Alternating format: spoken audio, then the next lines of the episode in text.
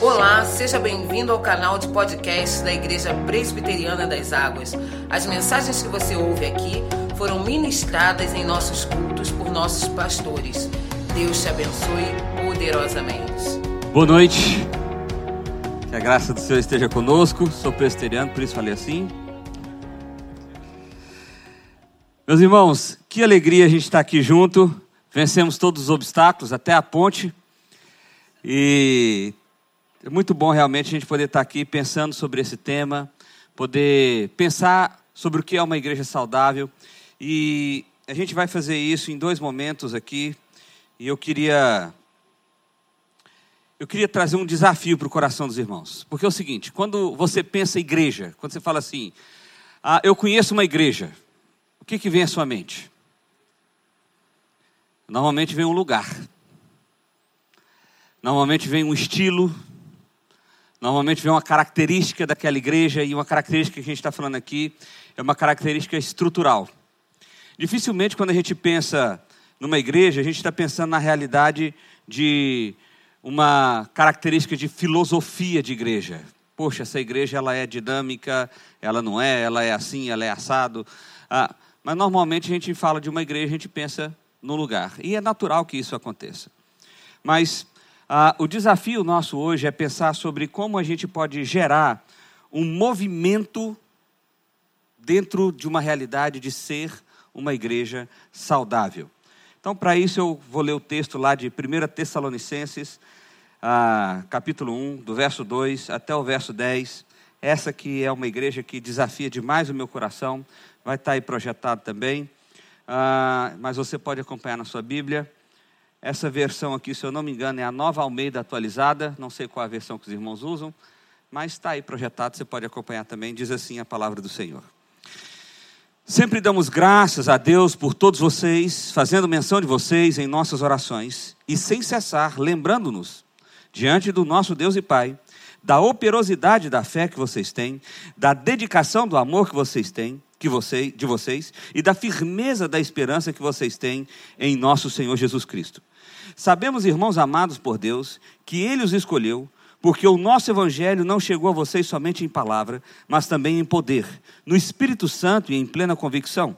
E vocês sabem muito bem qual foi o nosso modo de agir entre vocês, para o próprio bem de vocês. E vocês se tornaram nossos imitadores e do Senhor, recebendo a palavra com alegria que vem do Espírito Santo, apesar de muito sofrimento. Assim, vocês se tornaram modelo para todos os crentes da Macedônia e na Acaia. Porque a partir de vocês, a palavra do Senhor repercutiu não só na Macedônia e na Acaia, mas a fé de vocês tem, a fé de vocês tem em Deus repercutiu em todos os lugares, ao ponto de não termos necessidade de dizer mais nada a respeito disso.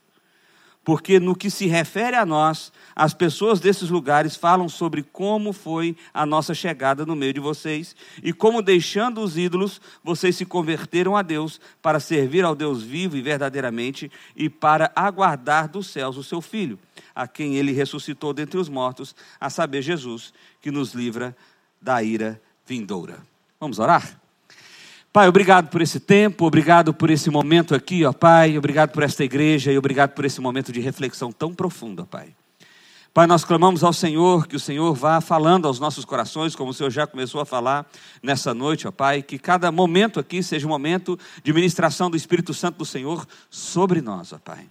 Que nós possamos sair daqui, ó Pai, com a certeza de que fomos desafiados, porque o Espírito do Senhor alcançou os nossos corações, ó Pai. Assim nós oramos a Ti em nome de Jesus. Amém.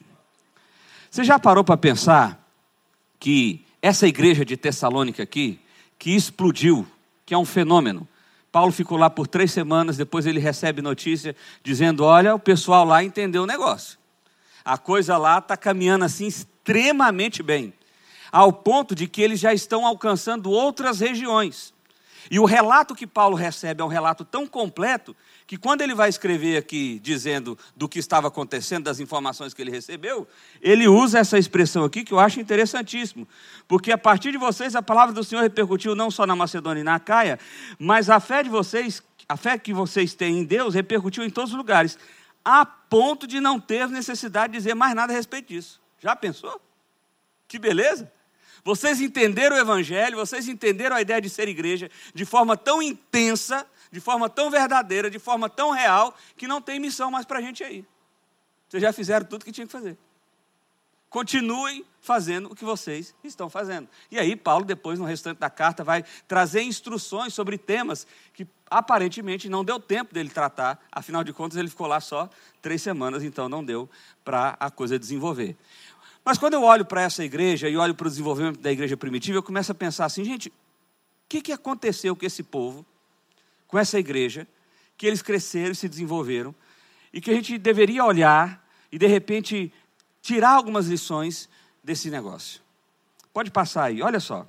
A igreja primitiva, quando ela estava em 100 depois de Cristo, ela tinha cerca de 25 mil cristãos. Então, quando o último apóstolo morreu, tinha mais ou menos 25 mil cristãos. 200 anos depois, em 310, tinha cerca de 20 milhões de cristãos. É um número bacana, não é? Um crescimento legal, não é? Agora, passa aí mais uma coisa, olha só. O que, a gente precisa considerar nesse período? Pode passar. Eles pertenceram a uma igreja ilegal durante todo esse tempo, não possuíam edifícios eclesiásticos, não possuíam sequer as escrituras, porque o cânon ainda não tinha sido fechado, não possuíam instituições de forma profissional, formação de liderança, não tinha instituições como City to City, não tinha nada, não tinha nada. Não possuíam cultos sensíveis, culto de jovens, ministério de louvor, seminário, fórum, congresso, comentários, livros. O que, que eles tinham? A consciência da missão. E isso foi o suficiente. Isso foi o suficiente. Esse negócio tinha que desafiar a gente, não tinha? Porque nós estamos falando aqui da igreja como a de Tessalônica. Nós estamos falando aqui de uma igreja que se desenvolveu sem nenhuma estrutura, das quais a gente acha que é absolutamente essencial. Não, pastor, sabe o que é? A gente tem até um sonho de fazer, mas nós não temos cadeira. Então não dá. Sabe o que é? Nós não temos câmera. Aí não funciona. E a gente começa a se agarrar em algumas coisas, como se essas coisas fossem realmente essenciais para o desenvolvimento da missão de Deus, da missão que Ele nos chamou. Pode passar mais um aí? Alan Rich é um teólogo australiano, ele diz assim: plantar uma nova igreja ou retomar o caráter missional de uma igreja existente não está relacionado, primeiramente, a edifícios, cultos de adoração, tamanho de congregações ou cuidado pastoral, mas ao trabalho em conjunto com toda a comunidade em torno de amizades naturais disciplinadoras. A adoração como estilo de vida no contexto da vida cotidiana. Em resumo, o que, Alan Rich está dizendo para nós aqui? Se a gente realmente quer ser igreja, ser igreja de verdade é ser igreja fora da igreja. Ser igreja de verdade é ser igreja no contexto da minha vida cotidiana, no contexto das amizades que eu tenho, no contexto das relações em que eu estou inserido. Bom, essa é a introdução. Eu queria que você começasse a pensar então. Bom, ok, então eu estou começando a, a, a, ser desafiado a pensar que igreja, não necessariamente nós estamos falando de uma ideia de estrutura ou de uma ideia de institucionalidade. Mas nós estamos falando, sobretudo, e essa é a proposta de hoje, de um movimento. De um movimento. E aí, Tim Keller, quando vai falar sobre movimento saudável, pode passar? Diz assim: Precisamos fazer uma distinção clara entre princípios de movimento e práticas de movimento. Muitas vezes, as organizações cristãs experimentam um rápido crescimento por meio de prática e métodos específicos. E essa prática é então difundida como uma fórmula universal para que todas as igrejas ou ministérios também possam experimentar um crescimento exponencial. Em outras palavras, o movimento mecânico ou método está sendo promovido como se fosse um movimento dinâmico ou princípio é importante analisar a mecânica por trás de cada reavivamento ou movimento, mas devemos ter cautela ao tentar universalizar os métodos que pode ou não funcionar em todos os contextos. Qual que é a advertência que o Keller traz aqui quando a gente pensa sobre movimento? Porque, em geral, quando a gente pensa sobre movimento, a nossa mente é pragmática. A gente pensa logo o seguinte: qual é a fórmula do bolo? Eu queria que a minha igreja saísse de 100 pessoas para 200 pessoas. Como eu faço isso? Bom, eu vou ver quem viveu essa experiência. E aí você vai lá e vê quem viveu essa experiência. E aí alguém vai dizer assim: cara, eu vivi essa experiência. O que eu fiz? Eu fiz pequeno grupo na segunda-feira, eu fiz estudo disso na terça-feira, eu fiz reunião daquilo na quarta-feira, eu tinha uma estratégia de evangelismo na quinta-feira, eu tinha não sei o que na sexta-feira, e no meu sábado sábado era assim, meu domingo era assado. E você pensa, ok, entendi, já sei o que tem que fazer.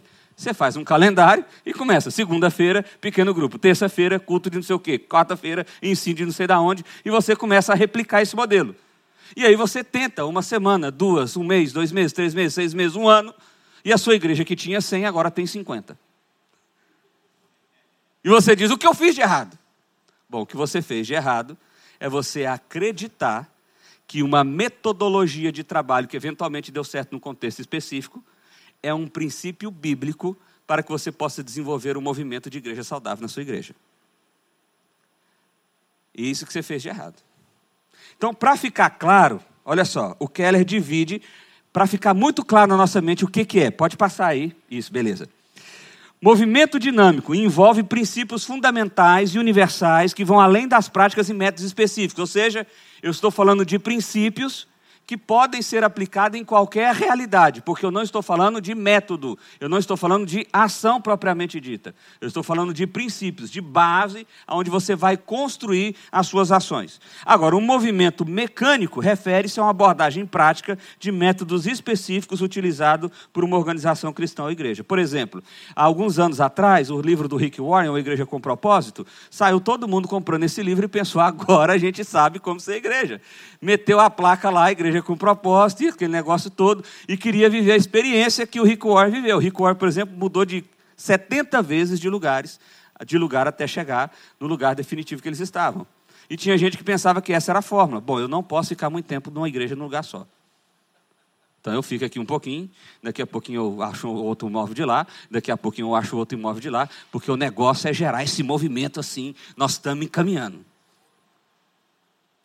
Cara, Hoje, dificilmente você vê igreja com propósito. Pelo menos lá, eu sou goiano, sou de Goiás, e aí dificilmente você vê lá. Hoje a gente não vê mais plaquinha, igreja com propósito mais. Não sei se aqui está tendo, mas é mais raro.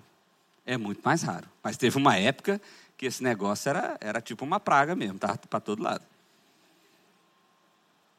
Qual é a minha proposta então? Eu quero pensar com você em cinco princípios que nós precisamos ter em mente se a gente quer gerar um movimento saudável de igreja. Primeiro princípio: dinâmica de renovação do Evangelho. Nós precisamos ter uma dinâmica na realidade da igreja, em que o Evangelho seja o centro desta igreja e que ele esteja em constante renovação no nosso coração. O movimento é um grupo de pessoas que se unem para alcançar um objetivo em comum. No contexto cristão, o movimento de cidade é uma aliança de igreja ou pessoas que desejam impactar a cidade por meio do evangelho. No entanto, é importante distinguir um verdadeiro movimento evangélico, que é motivado pelo poder do evangelho, daqueles movimentos sociais alimentados pela raiva, ao invés de alegria e amor. Devemos buscar motivações internas alinhadas aos impulsos do evangelho. Porque às vezes as nossas ações, elas são ações que são motivadas por um motivo errado. Por exemplo, Samuel Vieira é um pastor amigo lá de Anápolis, e ele diz assim: olha, quando a gente não planta a igreja, Jesus divide a igreja. e ele diz isso por causa da experiência da igreja que ele pastoreia. A igreja que ele pastoreia plantou umas cinco ou seis igrejas na cidade. A maioria delas foi causada por divisão. Um líder ou um grupo de liderança não gostava, seja do louvor, seja da menina da, das crianças, seja, não sei do que, da cor da, do telhado, sei lá. E pensava, agora nós precisamos começar uma igreja nova, que encaixa naquilo que a gente vê que é o verdadeiro evangelho de Jesus. É nada, é o gosto dele, ele quer uma igreja para ele. E aí foi lá e plantou uma igreja para ele. Aí dá um pouco, outro, dá-se outro grupo, a igreja é muito grande. E aí a coisa ia acontecendo, ia dividindo, ia não sei o quê. A gente pensa muitas vezes que o nosso coração está alinhado com o Evangelho. Nós justificamos a realidade do nosso pecado com as nossas ações, dizendo: não, isso aqui é para o crescimento do reino. Se eu não fizer, ninguém faz. Mas, na verdade, o que nós estamos fazendo é tendo a motivação errada. Nós precisamos verdadeiramente olhar para dentro do nosso coração e nos renovar da certeza do que é o Evangelho. Porque o Evangelho sempre vai praticar duas ações no nosso coração. A primeira delas é nos humilhar ao ponto de não termos força para levantar. Porque o Evangelho vai revelar, mostrar como você é pecador, como você é desgraçado. Desgraçado pode falar? Não sei. É porque a gente, é porque a gente fica assim, sabe? Tem umas palavras que em Goiás é tranquilo, mas chega aqui no Rio é. Ah! E por outro lado, tem uns negócios que vocês falam que assusta a gente também. Mostra como você é um ser desgraçado, miserável, pecador, como você é incapaz, como você é imerecedor. Então o Evangelho te humilha até a última instância. Ao mesmo tempo que nós vemos o braço de Cristo estendido, nos recolhendo da nossa miséria, nos acolhendo nos braços dele, nos fazendo filhos e herdeiros do céu eterno e dizendo: agora você se assenta junto comigo nas regiões celestiais. Então o Evangelho te humilha até a última instância, ao mesmo tempo que te exalta. Mas você precisa se lembrar disso todos os dias.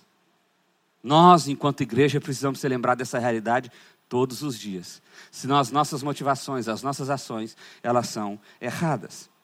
A consequência, pode passar, a consequência dessa renovação, a consequência da realidade dessa renovação no meio da igreja, são pelo menos quatro. Olha só. Testemunho, quando pessoas cujas vidas foram, foram profundamente afetadas pelo Evangelho contam suas histórias àqueles que conhecem. Você já viu alguém que compra uma coisa nova? O cara está doidinho para contar. Ele está assim, a chave de um carro novo, ele está assim. Alguém me pergunta o que, que eu estou fazendo. Me, me pergunta que, como é que eu vim aqui hoje. E aí o cara vai e fala assim, rapaz, como é que você veio aqui hoje? Eu vim de carro novo! Aí ele começa a contar como é que foi a história, para achar o carro, o financiamento que ele fez de 45 anos. E ele vai contando essa história toda, empolgado, feliz, porque o coração dele está encharcado daquilo. Quando nós somos lembrados da realidade do Evangelho, isso acontece conosco. É impossível, é natural. Não é que você vai decorar um discursozinho para você ficar pregando para a pessoa que está do seu lado do seu ambiente de trabalho. É porque é natural para você, seu coração está encharcado disso. Então você diz: Olha, nossa, fui na igreja ontem, eu estava tão triste, mas foi tão bom. Eu ouvi uma palavra e aquilo mexeu com o meu coração, aquilo renovou meu ânimo. Eu estou até vindo segunda-feira trabalhar aqui feliz porque seu coração foi encharcado. A segunda coisa que acontece é esse evangelismo que ele vai para além da cultura da igreja. Porque eu não sei se você sabe, mas em geral, os crentes só conseguem evangelizar crente. Porque a gente não conversa com quem não é crente. A gente não se relaciona com quem não é crente. Mas quando a renovação do evangelho é constante no coração humano, então a gente começa a entender a cultura conversar com a cultura, dialogar com a cultura e, obviamente, a gente consegue conversar com um não cristão. Porque a gente não olha ele como se fosse um. Ai meu Deus. Não, ele é alguém que precisa de Jesus como eu preciso. Há também envolvimento. Quando novos cristãos têm imediatamente a oportunidade de servir, de ministrar, eles o fazem. No meio da igreja, especialmente fora dela. Nós olhamos para o outro como alguém que é para que nós estendamos a mão. Nós somos a extensão da mão de Cristo. A extensão da mão de Cristo. Então nós servimos. Tem alguém com uma sacola pesada, a gente vai lá e carrega. Tem alguém precisando de um abraço, a gente vai lá e dá. E por último, compromisso. Porque, obviamente, eu entendo que eu faço parte do reino de Deus. Então, eu me comprometo com Ele de forma absolutamente intensa. Eu trabalho para que esse movimento aconteça. Então, o primeiro princípio é renovação do Evangelho. O segundo é visão convincente. Uma igreja precisa ter uma visão clara de para onde ela está indo. Uma igreja precisa ter um objetivo muito bem traçado. Nós queremos isso, nós somos assim, nós somos essa igreja. Isso precisa ser manifestado de forma clara. E para isso, Alan Rich, ele vai trazer quatro características essenciais de uma visão convincente. Ela é ambiciosa. Que isso, pastor? Você está doido? Não, ela é ambiciosa. Nós cremos que Deus vai agir de forma extraordinária para que a gente está sonhando possa acontecer. Mas, ao mesmo tempo, ela é clara e ela é conectada com a realidade bíblica. E ela é executável. Deixa eu dar um exemplo para vocês disso aqui. Eu era pastor em Séries, uma cidade do interior de Goiás. E aí a gente, a igreja estava crescendo e a gente pensou assim, bom, vamos, vamos, vamos aumentar a igreja. Vamos. A igreja arrecadava 12 mil reais. E o lote da igreja tinha sido doado para uma família muitos anos atrás, e essa família nunca regularizou, e a igreja também nunca regularizou, e a gente ficou lá e, no fim das contas, o lote nem existia, porque em volta tinha sido vendido, a família, os, os patriarcas já tinham morrido, o espólio tinha sido vendido para uma construtora, um negócio doido lá, e, o, o, enfim, os registros foram feitos no cartório de forma que sempre foi tirando a igreja. Então não existia, a igreja não existia. Mas como era interior, a gente chegou lá no tabelião, explicou a história e falou assim: vamos fingir que é do espólio, eles fazem um termo de doação, ele assina, vocês não vão pagar nada porque vocês são igreja, e a gente arruma aqui, ajeita tal, beleza. Fomos conversar com o dono, ele falou assim: vocês não querem comprar um terreno do lado lá, não? Porque eu vou começar a construir casa daqui uns anos e tal, então se vocês quiserem comprar, a hora é agora. Olha, como é que seria isso? Vou pensar e te falo. Aí pensou, falou, falou: olha, vou dividir para vocês em 12 vezes. O lote era barato, eu sei que vocês vão assustar com o preço. São 146 mil, um lote de 720 metros quadrados. E a parcela ficava 12 mil e não sei quanto. Quanto que a igreja arrecadava? Vocês lembram que eu falei? 12 mil. Quando eu recebi essa notícia, eu fiquei desanimado demais. Falei, não, vai ter jeito de comprar, não. Achei que esse cara é dividido umas 100 vezes. É, construtor. Aí não, divide em 12 vezes sem juros. Aí um presbítero falou assim: e aí, pastor? Eu falei, pá, e aí que lascou, né? Como é que faz? Tem jeito. Ele virou e falou assim: Não, pastor, que é isso? Falei, rapaz, não, vamos pegar empréstimo, não sei o quê. Papai, falei, rapaz, se a gente pegar empréstimo para pagar o lote, nós vamos ficar pagando ele 30 anos e vai construir o que lá dentro? Não estou pagando o lote. Aí ele, não, tá, ele desligou bravo comigo. Aí eu estava com meu pai na hora, e meu pai falou assim: Meu filho, estou te entendendo, não, você não é pastor, não? Você não tem fé em Deus, não? Eu falei: Fé eu tenho, mas assim. Ele falou: Não, vamos fazer um consórcio. Mas como assim, pai? Não, faz um consórcio. Você pega, arruma 20 pessoas, cada um dá 500 reais, só a igreja é contemplada e o povo não é. Eu falei, isso não é consórcio, não. tá mais para vaquinha isso aí. Ele, não, vou fazer isso aí e tal, por exemplo. Eu entro com 500, você entra com 500, sua mãe vai entrar com 500, já deu 1.500. Eu falei, eu não sei se eu entro com 500, não, tem que fazer as contas. Nesse mesmo momento, um irmão da igreja me ligou e falou assim: Pastor, o que, que deu o negócio do lote? Porque eu, tudo que acontecia na igreja, domingo eu estava lá contando. Gente, vamos lá, hora aí, nós vamos lá falar com o homem e tal, não sei o quê. Aí o irmão me ligou falou: Pastor, como é que deu o negócio do lote? Deu assim, deu assim. Pastor, dá meia hora que eu te ligo. Aí passou um pouco, passou meia hora e me ligou. Pastor, eu vou entrar com 3 mil e meu pai vai entrar com mil. Aí eu fiz as contas, falei, 3 mil com mil, 4, com mais 1.500, 5.500. Já arrumou a metade, eu nem comecei a anunciar. Eu falei, eu estou achando que Deus está querendo esse trem. Aí eu comecei a ter fé.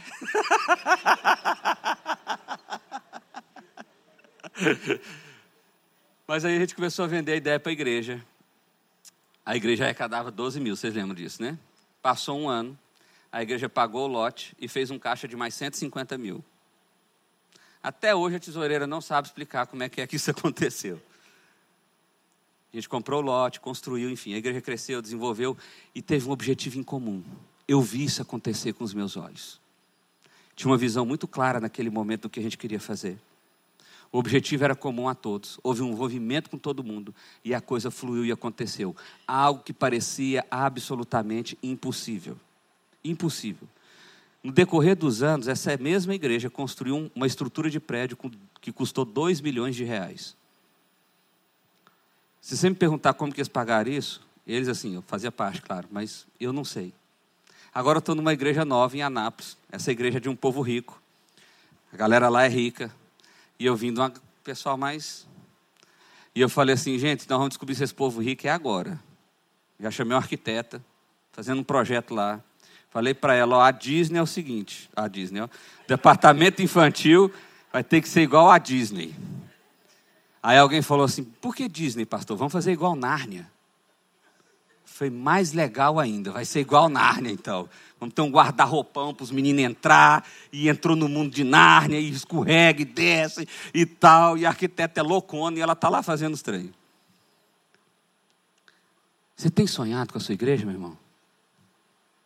Seu coração está fervendo por isso aqui? Quando foi que você parou de sonhar? Desanimou? Chutou o balde? Visão convincente. Terceiro princípio. Ela é altamente relacional e colaborativa. Movimentos dependem de laços informais de amizade que atraem rápido crescimento. Ao contrário das instituições hierárquicas, os movimentos são caracterizados por uma estrutura descentralizada, adaptativa e em rede, permitindo que ideias surjam de todos os lugares. A liderança compartilhada, ela é valorizada. Você já percebeu que às vezes a gente impede que boas ideias, boas pessoas surjam no nosso meio, porque eventualmente elas não são credenciadas o suficiente para nós? Quem que é esse cara aqui, meu amigo? Chegou agora, está querendo dar pitaca aqui? Ele não entende que quer que converteu, tem dois meses, está achando que já sabe tudo de igreja? Lá na igreja eu estou vendo a experiência dessa. Tem um cara lá que é advogado, ficou desigrejado quase 15 anos, não, mais disso, mais de 20 anos casou, teve três filhos tal. Aí foi para a igreja. A família foi para a igreja, a gente fez um discipulado, a esposa converteu, os três filhos converteram, foi todo mundo batizado. E o cara está num gás na igreja. Esses dias ele pegou a chave, pastor, eu queria vir aqui no sábado arrumar umas coisas, você importa? Eu falei, não, está aqui a chave. Você não vai perguntar o que, que é, não? Eu falei, não, confio em você. Pode mandar ver. Cheguei lá no domingo, o que, que esse cara fez? Comprou uma parafusadeira a mesa da ceia estava meio bambinha assim, ó, aos pés dela. Comprou parafuso, coisa madeirinha, parafusou, arrumou, ajeitou. Os cabos estavam passando assim no, no, no, negócio que a gente tem lá, um tablado. Ele passou esses cabos pelo fundo, pendurou lá embaixo, fez um caninho, foi parafusando tudo, arrumou tudo, deixou só o fiozinho para sair daqui, dali, dali, não sei o quê. Pegou as cadeiras, tinha umas cadeiras, a gente tem uma coruja que mora dentro da igreja, uma coruja branca, linda, enorme. Já chamamos bombeiro, já fizemos tudo. O trem é dela, a gente só aluga para ela. Mas ela, ela de vez em quando dá umas cagadas assim no negócio. E o trem dá uma estragada boa, sabe? E aí tinha umas cadeiras meio manchadas. A menina tentou, ele foi lá, pesquisou qual que é o trem que tira, comprou o tal do sabão que tirava, que podia passar, limpou, arrumou, ajeitou tudo isso. que passou o sábado inteirinho lá. E aí ele está cheio de ideia. Pastor, vamos fazer uma iniciativa para ajudar o Núcleo Esperança. É um núcleo, é um, uma organização que tem lá que cuida de crianças carentes com câncer. Vamos fazer agora, dia 1 de julho. Vamos tentar arrecadar 10 mil reais para abençoar esse negócio. Iniciativa dele. Aí um dia desse, uma irmãzinha chegou para mim. Pastor, aquele homem é uma benção, né? E converteu foi agora? Eu percebi, eu percebi a, a, a, pergunta dela. A pergunta dela não era essa. Eu fui, foi agora, minha irmã. Você vê o gás que ele está, hein? E eu mesmo eu fui sinto desafiado por ele. Tem hora que eu fico pensando, eu estou fazendo pouco. Aí ela olhou para mim, é mesmo, né, pastor? A gente faz pouco, né? Faz pouco. Aí já saiu para lá. Nós precisamos dar abertura. Há um princípio nisso aqui. Há um princípio nisso aqui.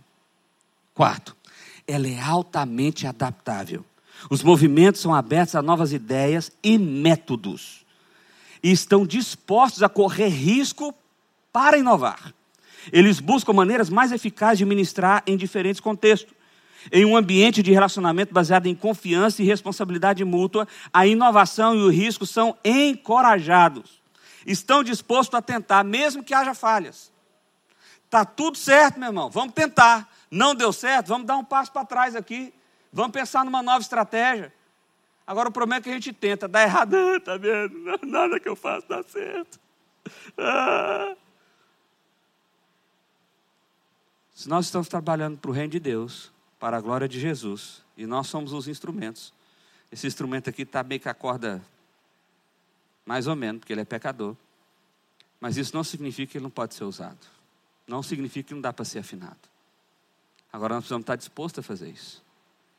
E a gente vai ter que adaptar algumas coisas. Sabe, tem coisas que foram feitas durante muito tempo e deu certo. Tem coisas que não dão certo mais. Quem aqui usa máquina de datilografia no trabalho? Datilografia usa? Olha só.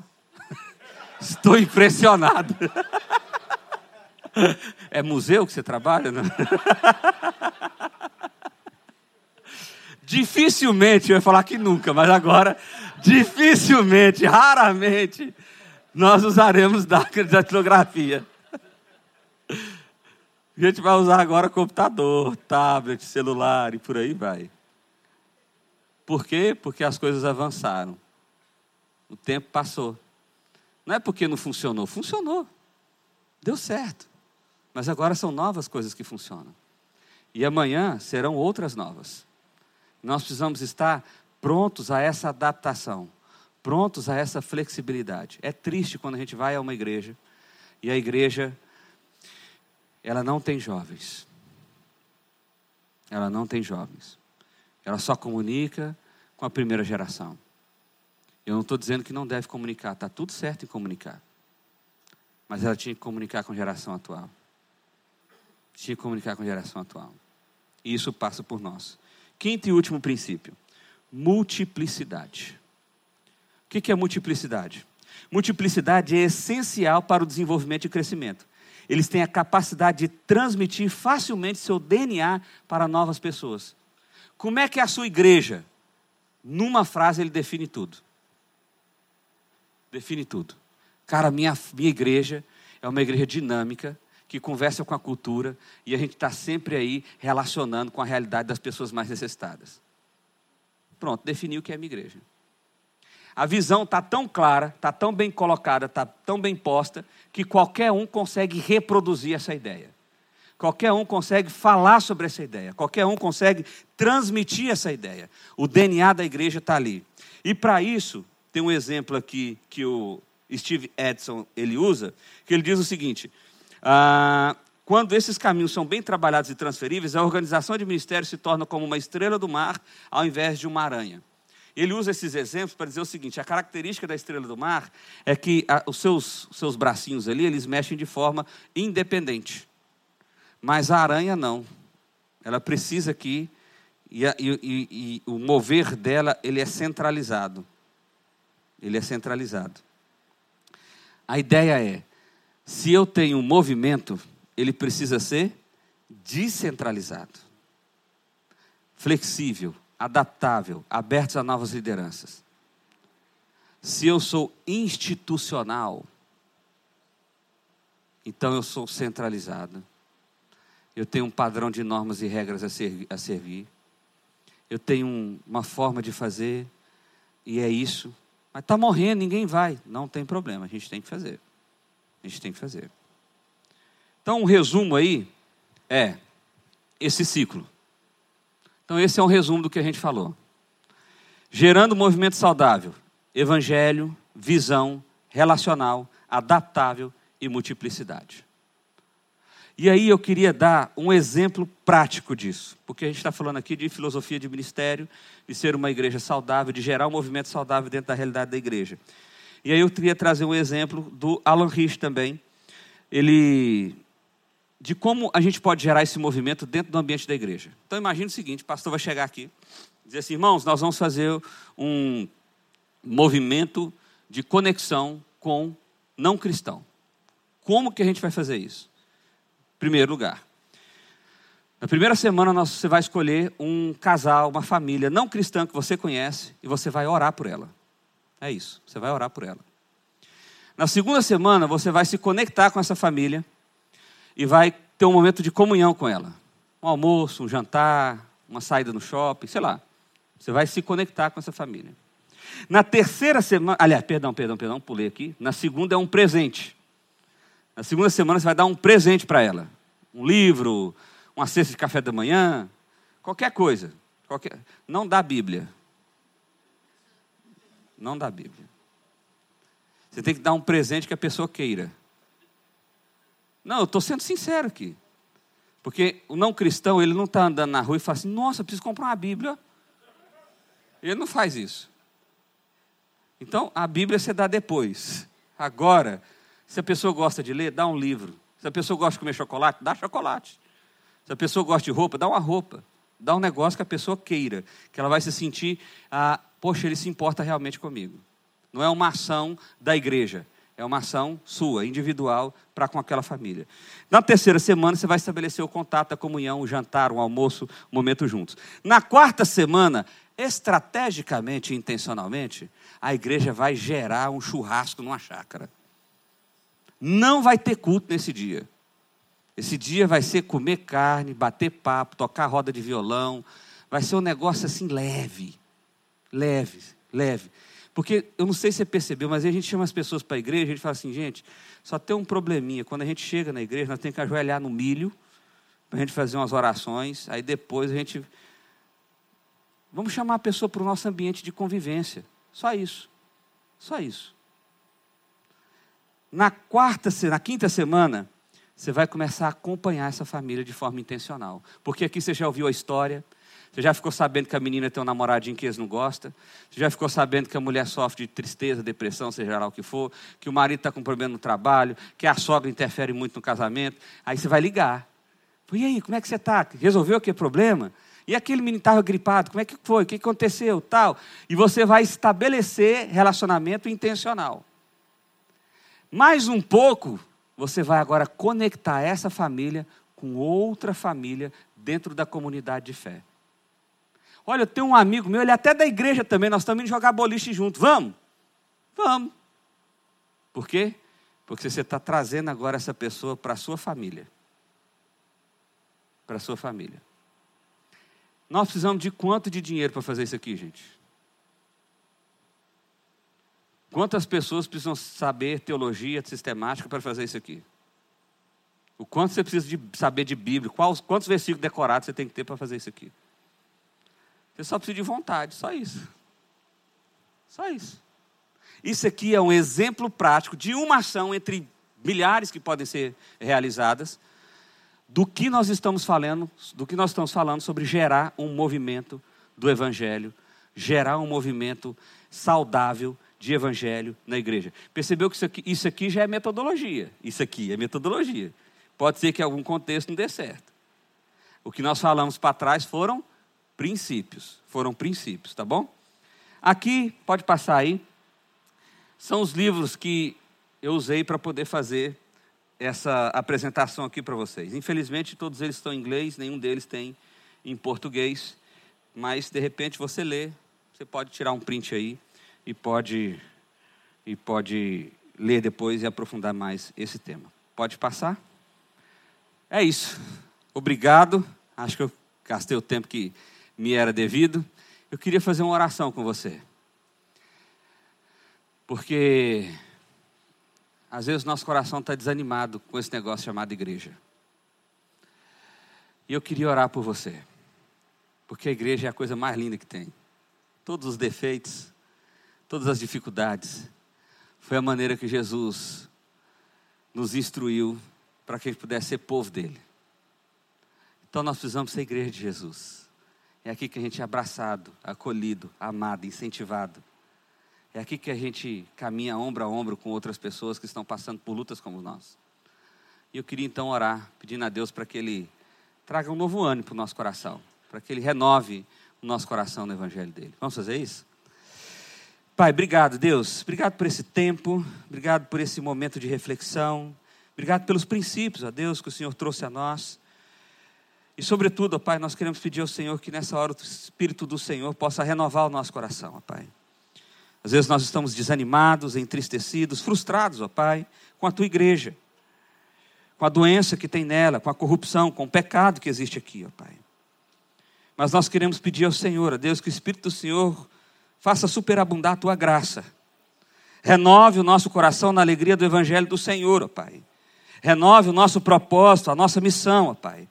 Para que nós possamos sair daqui animados, porque temos o privilégio de te servir, de ser testemunha viva do Senhor, de manifestar o amor do Senhor, de ser a extensão da mão bondosa do Senhor ao necessitado. Pai, quanto privilégio nós temos Pai, que o Senhor possa reafirmar essa certeza nos nossos corações e que nós possamos sonhar, que nós possamos ter o nosso coração encharcado de alegria pelo privilégio de servir ao Senhor na igreja local.